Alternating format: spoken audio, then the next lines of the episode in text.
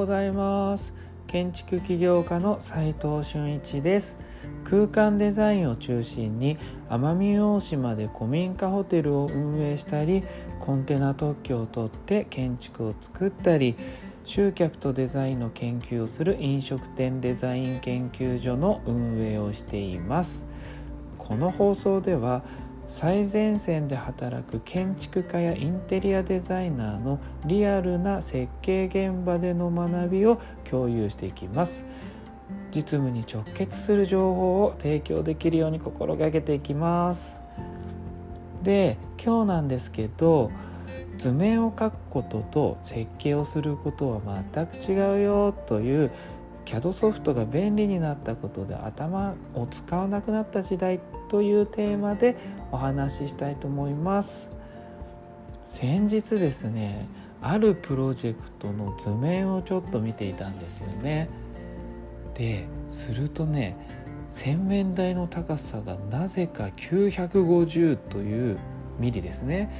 異様に高い設定の図面になっていたんです。通常洗面台であれば750から850くらいなんですけどなんでこんな図面になっちゃったんだろうなってちょっと考えてみることにしたんです。でそれをよく考えてみるとこれってもしかしたらこう技術の進歩によるルール変更から起きたかもしれないなって思ったんですね。一言で言っちゃうとまあ図面を描いてるだけであって設計しなかっただけじゃんみたいなことになるんですけれどもそもそもどういうことかちょっと考えながら説明してみますね。そもそも今は 3D でこう立ち上がった CG を見ながら寸法をちょっと測って図面をこうかけちゃったりする時代なんですよね。これってとっても分かりやすくて便利なんです。昔なら頭でこうイメージして想像して図面を描いたものなんですけど平面的な図面はこう平面図や断面図などこう整合性を取ることって結構昔って難しかったわけなんです。それが意外とこう簡単になったと思うんですよね。あそうそもそも家具図ってどういうふうに書いてるのかって説明しないと分かんないですよね。家具図って家具をこう上から見た平面図であったり、えー、こう平面方向でこう輪切りにしてね断面にしてるこう図面っていうのがあって平断面図みたいな形ですよね。で正面から見て、えーまあ、正面の見た目の正面図であったり側面から見た側面図右とか左とかですよね。で縦にこうズバッと切った断面図ですよね。そしてその他に、えー、詳細図まあ例えば、えー、取っ手とかの収まりだったり、えーまあ、間接照明を入れるんだったら間接照明を入れる収まりだったり、まあ、作る上で今最初に言った図面では表現できないことを書く詳細図っていうのがあるんですけれどもそれ全部で家具1個が出来上がるわけです。なのでそれぞれのこの平面的なね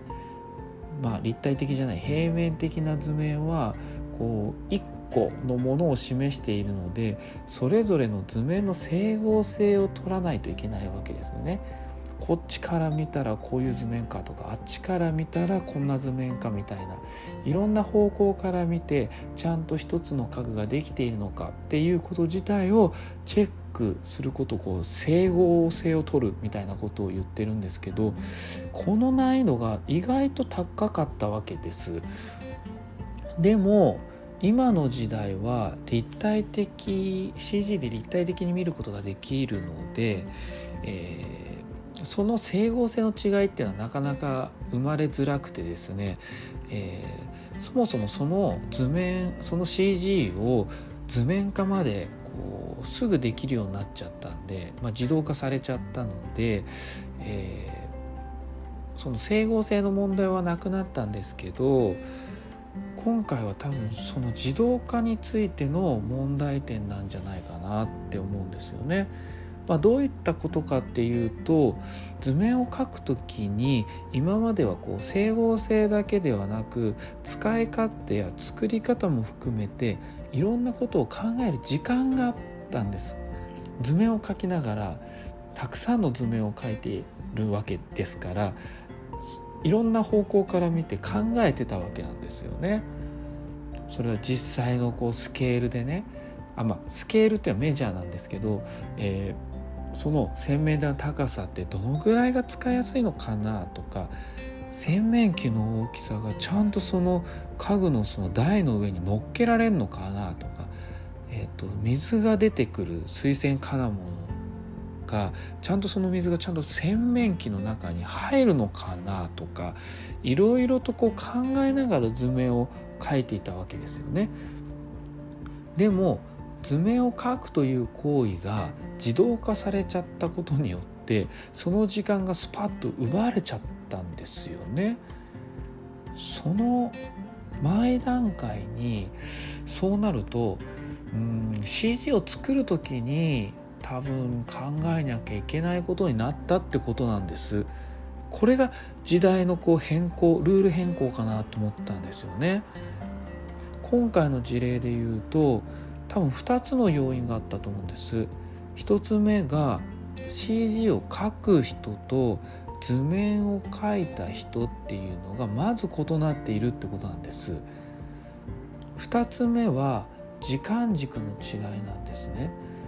CG を描いている時点では洗面器の種類が決まってなかったんですよ。まあ、お客様にイメージをこうまずは伝えていいですねってなった段階で、えー、じゃあその、えー、見た目の洗面器を作ろうとかあの既製品何か使おうとかってなるので、えー、それの時間軸図面を描く段階でえー、洗面器の寸法とかが決まったので CG を作っている段階ではちゃんと考えられなかったわけですよね。そして図面を描く時に CG を見てそのまま図面化されちゃうと、まあ、要は誰も設計してなかったみたいな検討してなかったっていう状態になって図面化されて、えー、現場の方に渡されちゃったという問題だったんですね。ここまでで分かりますよね図面を描くことっていうことと設計することって全く違うっっていうの分かりましたかね？CAD や CG ソフトが使えても設計ができない人がいる増えているっていうのは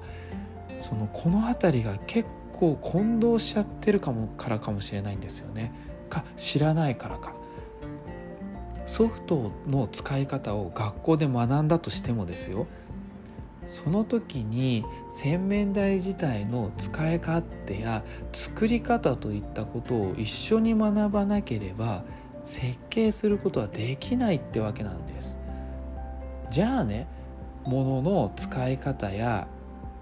うん、あ物の作り方ですねごめんなさい作り方や使い勝手を学ぶにはどうしたらいいのかっていうとやっぱり作ってる現場を見ちゃった方が早いってことになりますよね。教科書見てても本見てたりネットの画像を見てたりまあすごい詳しいネットの画像を見たら分かんないんですけど、えー、まあ学校でこう机上の空論を学んでいるよりも全てが見えるわけじゃないのであと作ってる人のお話も聞けたりするわけでもないので作ってる途中や作ってる過程を実際に見に行っちゃった方が頭入ってきやすいですよね。なんで、まあ、その辺の話をし始めるとまあ長くなっちゃうんでまた別の機会にお話ししますね。まあ、今日は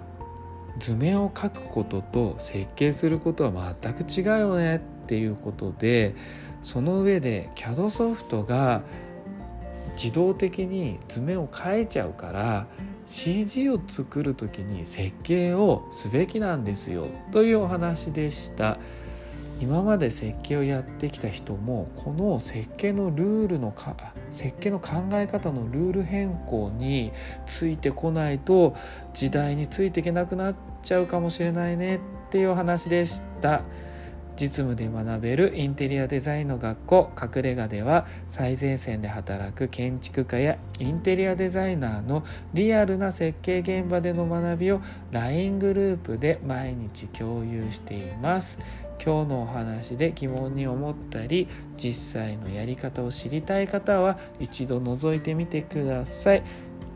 それでは今日しかない大切な時間を、えー、全力で楽しみましょう。建築起業家の斉藤俊一でした。ではまた。